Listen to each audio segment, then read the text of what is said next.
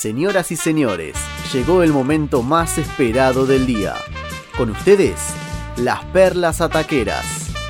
Pónganse cómodos y disfruten de lo que no escucharon en ningún otro lugar. Y no se olviden, si tienen un ataque, que sea futbolero.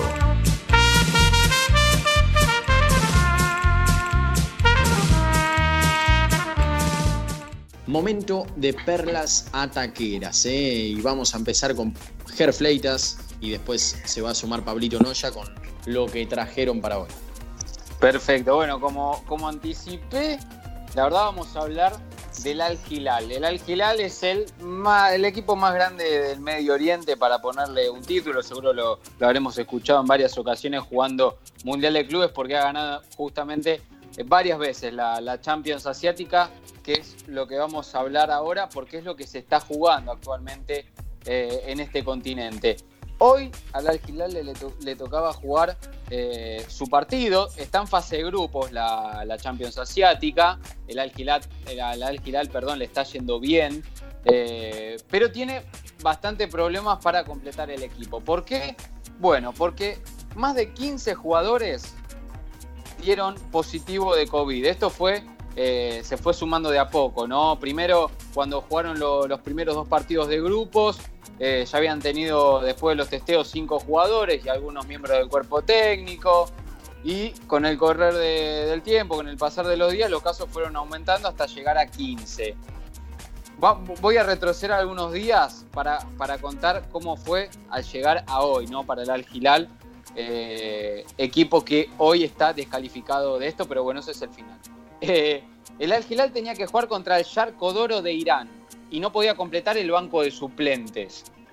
Pidió posponer el partido, pero la Confederación Asiática de Fútbol le dijo que no, que se tenía que presentar y jugar. Bueno, lo jugó, pero solamente con tres suplentes. Y terminó empatando 0 a 0. Bueno, ese ah, no, bueno. Es, no, es ningún Bien. problema. Sí, porque dentro de todo tenía los titulares y bueno. Eh, jugó con esos y solamente eh, tres en el banco salieron, de, digamos, victoriosos con ese 0, 0 uh -huh. a 0. 16 después de, de, 30 jugadores estaban no disponibles, o sea, se sumó uno más. Eh, y ahí ya nos quedaban 14, ¿no?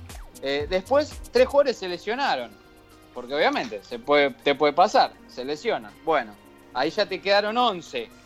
11 de 30, ¿eh? O sea, un equipo. Uh -huh. ¿Qué pasa? Eh, de, ese, de ese equipo, de esos 11 jugadores, solamente 8 eran de campo y 3 eran arqueros. Entonces, ah, no. Claro, tuvieron hasta esa mala suerte de que los que se lesionaron y los que se contagiaron de COVID, la mayoría era jugador de campo y los arqueros eh, se ve que son inmunes. Así que lo, los arqueros estaban bien y solo eh, 8 jugadores de campo. Ahí completaban los 11. Eh, el Al Hilal pidió posponer el partido de hoy, el de hoy contra el Shabab Al Ahly de Dubái, que es uno de los equipos más grandes de Qatar, eh, y la, la, Confederación Asiática se volvió a negar y le pidió que se presente a jugar eh, con lo que tenga, si no claro. lo descalificaban del torneo. El Al Hilal, que dijo, bueno, me presento a jugar, pero tengo que meter a los tres arqueros a jugar a, a uno de mediocampista, al otro, uno de nueve. Uno de nueve y al que queda lo mando de, de, de la saga central. Y obviamente jugaban sin suplentes. Los 11 que estaban jugaban y sin nadie en el banco. ¿Qué pasó? El partido se iba a jugar a las 3 de la tarde de hora de acá de Argentina. El Al Hilal ya está clasificado para la próxima fase, eh, así que podía perder 10 a 0 que iba a estar clasificado igual para la próxima, la próxima fase de esta, de esta Champions Asiática. ¿Qué pasó? La asociación, la Confederación, perdón, Asiática de Fútbol le dijo al Al Hilal, los jugadores estaban literalmente entrando al campo de juego, estaban junto al otro equipo, ¿no? Este equipo catarí, entrando al campo de juego, llegó, como se dice, entre comillas, le voy a poner el título de los gordos de traje de, esta confederación asiática, y le dijo, muchachos, eh, ustedes no se pueden presentar con tres arqueros, eh, con tres, están anotados como arqueros aparte, con tres arqueros como jugadores eh, de campo, así que, a ver, si no, no tienen cómo resolver esto, quedan descalificados del torneo. Uy. No me digas. Una, un, un, escándalo total. No seas mal. El partido no se jugó, el partido no se jugó y, Y hoy por hoy el Al Hilal está descalificado. En Medio Oriente dicen que esto va a ser un escándalo total. No, Por- tremendo. van, van a ver cómo sigue todo, pero el gigante de Asia hoy se quedó descalificado por, lamentablemente, tener eh, más de 15 jugadores con eh, COVID-19. Y cuando ya estaba clasificado, ¿eh? Eso Y cuando ya es- estaba clasificado, sí. Es tremendo. Bueno, muy bien, Ger, ahí con esta perla taquera de la noche. Y ahora momento de la segunda perla, en este caso con Pablito Noya. Bueno, a ver, nos vamos para Japón, ¿sí? Para ir a conocer la historia de Kazu Miura, un ex jugador de la selección japonesa, que jugó en- cuatro continentes, jugó ya durante su carrera, y que en el día de hoy se transformó en el jugador más longevo en la primera división del fútbol japonés con 53 años y 7 meses.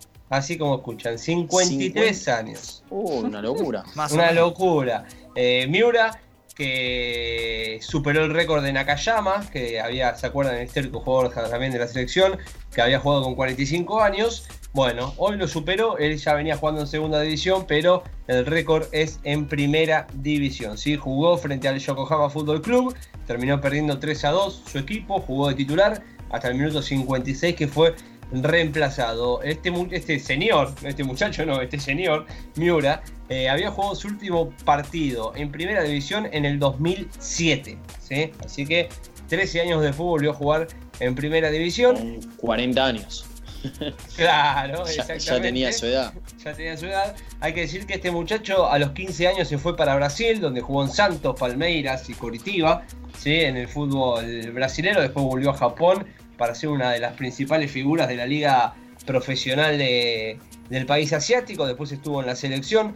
Lamentablemente quedó fuera del Mundial de 1998, la primera participación de los nipones en un mundial, pero es un jugador realmente histórico. Después jugó en el Génova de Italia, estuvo en Australia, ¿sí? en Sydney, y también jugó en el Dinamo de Zagreb de Croacia, por nombrar algunos de los equipos que tuvo este, este muchacho Miura. Uno de los datos más anecdóticos que tenemos, además del récord de jugar con 53 años en primera división, es que el personaje de- que- con el que todos nos criamos, al menos los que estamos aquí al aire, Oliver Atom, ¿sí? de Capitán Subasa, la- el, el anime de Shoichi Takayani, que era el. Takashi, perdón, que era el, creador de esto, está basado en la vida de, de Miura, ¿sí? El chico joven que la rompía en los colegios secundarios y se fue a jugar a Japón, a Brasil, para después volver a la selección, eh, a Japón y a la selección. Entonces, esto contado por el mismo eh, Takashi, que dijo que su personaje está basado, Oliver Atom, en este muchacho Miura que todavía hoy en día sigue jugando. Lo más sorprendente que tenemos de esta perla es que Miura no es el jugador más viejo en actividad. ¿Sí? ¿Quién? Porque en el fútbol de Mongolia, mirá hasta donde nos tenemos que ir, en Mongolia hay un equipo que se llama el Sumida Gepro, ¿sí? que se hizo noticia hace unos días justamente porque es un equipo que aceptó a todos los jugadores que el resto de los equipos no querían. ¿sí? Hay, a ver, hay, hay un jugador, el 2, el central, tiene sobrepeso, que cuando digo sobrepeso, ¿Qué querés no digo decir? chistes, tiene sobrepeso de verdad. ¿sí?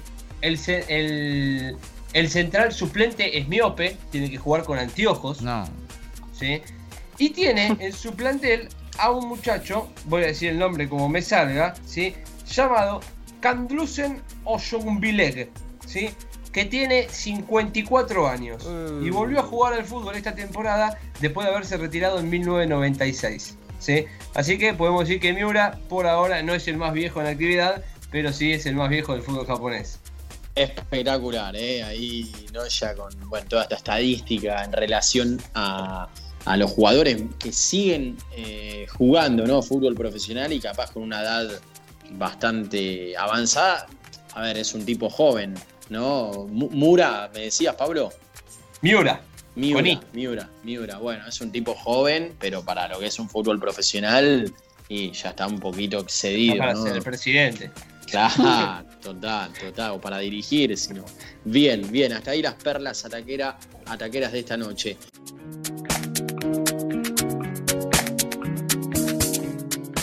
Decía Facu, hablando de defensa y justicia, que tenías eh, una estadística relacionada a BKCS eh, y, esto de ganar partidos en los últimos minutos, tanto con defensa como ahora también con Racing. Sí, es más que nada eh, juntando defensa y justicia en aquel momento, sí, dejamos de lado Universidad de, Chile, así que, que, fue su primera, su primer, mejor dicho, trabajo como, como único técnico. Y juntando defensa y justicia independiente y este, este paso por Racing, sí que, ya se comenzó hace, hace bastante. y como bien decíamos ayer, el puntapié inicial de los últimos dos goles sobre la hora de, Racing frente a Alianza Lima para llevarse la victoria allí de, Perú y obviamente me puse a investigar un poco ¿sí? todo este tema eh, porque eh, eh, Defensa y Justicia, el, campeonato que salió subcampeón ante Racing más allá de su juego, nos impresionó a todos por la cantidad de partidos que hacía goles sobre la hora. Sí, había que sufrir un poco, ¿no? Hasta el final. Sí, sí, los hinchas de Defensa y Justicia sufrieron bastante en ese, en ese torneo, ya sea para empatar el partido o para ganarlo. Bueno, y averiguando un poquito, indagando, lo primero que voy a decir es que de 25 fechas que disputó ese, ese Defensa y Justicia de BKCS, 11 en 11 hizo goles faltando 10 minutos. 11 de 25. Es mucho. Es mucho. Eh, no la mitad, pero bueno, casi ahí, ¿sí? un poco menos de, la mitad. Eh, y vamos a ir normando uno por uno, no vamos a ser tan, tan engorrosos, pero vamos a ir rápido. Primera fecha, ¿sí? como para ya entrar así, pum, de una. No fue el debut de BKC en Defensa y Justicia porque ya había debutado antes por la ida de Juan Pablo Boda. Eh, pero sí debutó en la Superliga frente a Lanús 2 a 2 y eh, aquel partido lo empató faltando 5 minutos a los 40 con gol de Ubita Fernández. Ubita Fernández. Fecha 2, ¿sí? de vuelta frente a Atlético Tucumán, empató el partido también a los 40, también faltando 5 minutos con gol de Alexander Barbosa. Fecha 10, después de 8 fechas se calmó un poco Defensa y Justicia con hacer goles sobre la hora. Y fecha 10 frente a San Martín San Juan 1 a 0 ganó con gol de Marcelo Larrondo a los 45, ¿sí? último minuto de partido. Tres fechas después, ante Tigre, em, lo, dio vuelta Ubita Fernández, faltando 10 minutos. A los 35 tuvo que esperar hasta el último momento para defensa poder dar vuelta ese partido frente al Matador. Fecha 14, es decir, a la fecha siguiente, frente Huracán, lo empató Lisandro López 1 a 1 frente al Lobo, también a los 45 minutos. Fecha 16 de aquella Superliga, San Martín de Tucumán.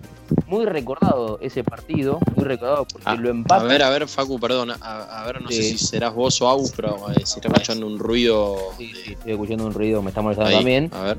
Em, eh, pero bueno, ese partido, tan, ese partido muy recordado, ¿no? De, de la fecha 17 eh, ¿Por qué fue tan recordado? Por, ¿se acuerdan, si ustedes se acuerdan ese famoso grito de BKC que entró a la cancha, eh, hizo un San Martín de Tucumán. Con San Martín de Tucumán, bueno, lo empata con un gol eh, en contra de uno de los jugadores de San Martín de Tucumán, faltando 10 minutos y lo da vuelta 2 a 1 allí en Tucumán con gol de Ubita Fernández a los 90, faltando un último minuto. Fecha 18, tres fechas seguidas haciendo goles en los últimos 10 minutos. Frente a Argentinos Juniors le da vuelta el partido, gol de Castro, faltando un minuto nada más. 5 minutos de adición había dado el árbitro y eh, lo hizo en el cuarto minuto de adición. Fecha 21, tres fechas después, frente al Dosivi. Lo hace Matías Rojas a los 35, es decir, faltando 10 minutos. Fecha 22, es decir, a la otra. No tenía paz este Defensa y Justicia, 3 a 2 frente a, Banfield. Lo da vuelta con gol de Lubita Fernández a los 45 minutos y en la última, en la fecha 24, ya con Racing campeón en ese partido que Racing jugaba frente a Tigre en victoria, con el gol de, de Solari y también iba a la par, ¿no? Porque Defensa y Justicia iba perdiendo y tenía que empatarlo. Bueno, lo empató Matías Rojas de tiro libre a los 40 se come Nereo Fernández, tremendo. Sí, que pateó de la casa más o menos eh, Matías Rojas, pero lo hizo en el séptimo minuto de, adición. Todos estos son los, los, goles faltando 10 minutos que hizo Defensa y Justicia, repetimos, de 25 fechas hizo 11 faltando 10 minutos. ¿sí? Este, este defensa de, de Sebastián BKCS. Pasó Independiente, sí, pasó Independiente sin pena ni gloria, pero también dejó datos ¿sí? faltando ¿Ah? goles, por dicho, faltando 10 minutos. ¿También? En, cuart- sí, en cuartos de final de Copa Sudamericana frente a Independiente del Valle, eh, ganó 2 a 1 y después perdió. Silvio Romero en el minuto 45, gol de penal, para que después, bueno, el rojo perdió ante, ante Independiente del Valle, que después iba a terminar siendo campeón en la final frente, frente a Colón. Y también en la Superliga, ¿sí? dejó un, un gol agónico. En la fecha 8 frente a Talleres, 3 a 2 ganó el rojo, con gol de Figal a los 45. También ahí sobre la hora, faltando nada más ni nada menos y un minuto. ¿sí? En sus pocos partidos por Independiente dejó dos goles agónicos después de haber eh, hecho ¿no? esto que, que decíamos de 11 partidos de 25. Con Racing, ahora sí ya empezamos en, la era Racing. Debutó en la fecha 17 frente a Atlético Tucumán y en la fecha 19 ocurrió lo que bueno después eh, será conocido y estará escrito en la historia de los clásicos. Gol de Marcelo Díaz a los 40 minutos frente a Independiente con dos jugadores menos, faltando 5 minutos. Fecha 23 frente a, frente perdón, a Estudiantes, 2 a 1, gol de Cristaldo a los 40, faltando 5 minutos nada más. Muy pocos partidos llevaba hasta ahí BKCS, debutó Sí. en la fecha 20, yo- de- perdón, debutó en la fecha 17 y en la 19 y en la 23 cometió, o, o mejor dicho, Racing llegó a hacer un gol faltando 10 minutos. Copa Superliga, el único partido que se jugó para la Copa Superliga, frente al Civi, 4 a 3, gol de Pichut, sí, gol de Pichut a los 40, Racing lo empata 3 a 3 y gol de Alcaraz en el sexto minuto de, de adición de cabeza para poner el 4 a 3. Y aquí vienen los últimos dos partidos. Fecha 1 de la Copa Libertadores frente a Estudiantes de Mérida, gol de Saracho, 2 a 1 ganó la Academia en el minuto 40, es decir, faltando Uf. 5 minutos. Y Tremendo. lo que recién comentábamos, el puntapié inicial, fecha 4, frente a Alianza Lima, goles de Tiago Vanega a los 43 y de Garré a los 45. Lo último, el último dato de este Racing de BKCS, 17 goles lleva Racing en la era de BKCS, 7 fueron en los últimos 10 minutos, 7 de 17, ¿sí? Casi es la mitad. mucho, casi la mitad. Y esto, este dato es más llamativo todavía. Solamente de esos 17, solamente 4 fueron en el primer tiempo. 13 en los segundos tiempos. Y ahora el dato que a los hinchas de Racing le va a llamar mucho la atención. La sequía de los delanteros. De estos 17 goles se reparten 3 de los defensores, 9 de mediocampistas y solamente 5 de los delanteros. Ni Lisandro López ni Zitanich tiene tienen goles en la era de BKCS. Y Licha López, el que más jugó, ¿eh? Eh, Correcto. A nivel minutos de los delanteros. Sí. Muy bien, Facu, eh, gran laburo, la verdad, en cuanto a, a esta estadística, ¿no? Que al parecer los equipos de BKCS, si no ganan en el final, no vale, en definitiva. Muy bien, eh, pasamos a la, a la otra perla taquera, eh, otra, otra noticia, ¿no? Que fue tendencia en las redes, que fue un ida y vuelta entre un periodista de, de Macedonia, tengo entendido, y, y Mourinho. Bueno, Agus, todo tuyo, dale. Así es, porque en el día de ayer salió un video en el cual Mourinho, en una conferencia de prensa, le prometió una foto a un periodista que había perdido a su padre. Pero bueno, vamos a contar un poco cómo se dio esto, cómo fue que un periodista fue y le pidió una foto a Mourinho y en honor a su padre. La realidad es que el periodista se acercó a la conferencia de prensa y dejó y arrancó, ya era el turno de su pregunta, y en vez de hacer una pregunta a cuestiones futbolísticas, ¿no? Ligadas al presente del Tottenham o a cómo van a encarar eh, esta temporada de Premier League que acaba de comenzar. Dice, arranca así el periodista, voy a tomar la declaración literal. Dice, tengo que preguntarte algo en nombre de mi padre. Primero, te mando un saludo. Ahora está en el cielo. Una de las ocasiones en las que estaba muy enfermo me dijo que si alguna vez tuviera la oportunidad de verte, te pidiera que te hicieras una foto conmigo porque él siempre me contaba que me criaba como tú criabas a tus jugadores. Así arrancó el periodista. Eh, esa fue la pregunta. Claro, turno en el A- cual agarró su, a- aprovechó su turno para decirle eso. Exacto. Y continuó, ¿no? Empezó a decir que su padre entrenaría a cualquier equipo en lo psicológico, cómo ganar o perder o cosas como esas, y tenía un gran respeto, eh, obviamente, por Mourinho. le pidió la foto y le dijo que esa foto la iba a encuadrar y la iba a poner en el lugar de su descanso eterno, o sea, en su tumba. Una Así foto que- a US en la cual eh, el periodista le dijo si el resultado eh, Claro, eh, es es positivo. Sí, sí. O sea, al final de la, de la pregunta, porque estaba terminando de dar la declaración, dice, así que si el partido va bien para ti y para tu equipo, ¿me dejarías hacerme la foto? Le consulta el periodista. A lo que Mauriño, impactado, eh, respondió co- con mucha altura, reaccionó bien y la verdad que no dejó indiferente a nadie. Y es una respuesta que dio la vuelta al mundo. Es más, creo que la cuenta de ataque ya la repostearon. Sí, Dice, sí. la foto no tiene nada que ver con el resultado, la foto está hecha, la haremos. Si puedes verte con nosotros antes del partido o en el hotel, quizás será más fácil.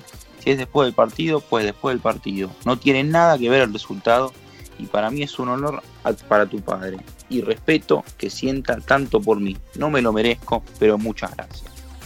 Esto fue Fenómeno. en el día de ayer. Esa fue la contundente respuesta de Mourinho. Y dicho y hecho, hoy eh, la página oficial del Tottenham subió una foto titulando ¿no? un enorme gesto en la que el periodista macedonio le había pedido a José Mourinho esa foto para su padre recientemente fallecido, teniendo en cuenta que era fanático suyo. Hay una foto en la que están los dos, obviamente con distancia de un metro, pero es una Qué foto grande Mourinho. Qué muy grande. agradable y que va a tener eh, el recuerdo grato eh, el padre de este periodista. Fenómeno. Mourinho, campeón de todo y en este caso también eh, se comportó como tal y bueno, estuvo recontra a la altura. Bien, Aus, ¿algo más o hasta ahí estamos? Hasta ahí estamos, este era el final. Muy bien, muy bien, Agus Comiso, eh, ahí con, con este gesto de, de, Mourinho, eh, con, con un periodista.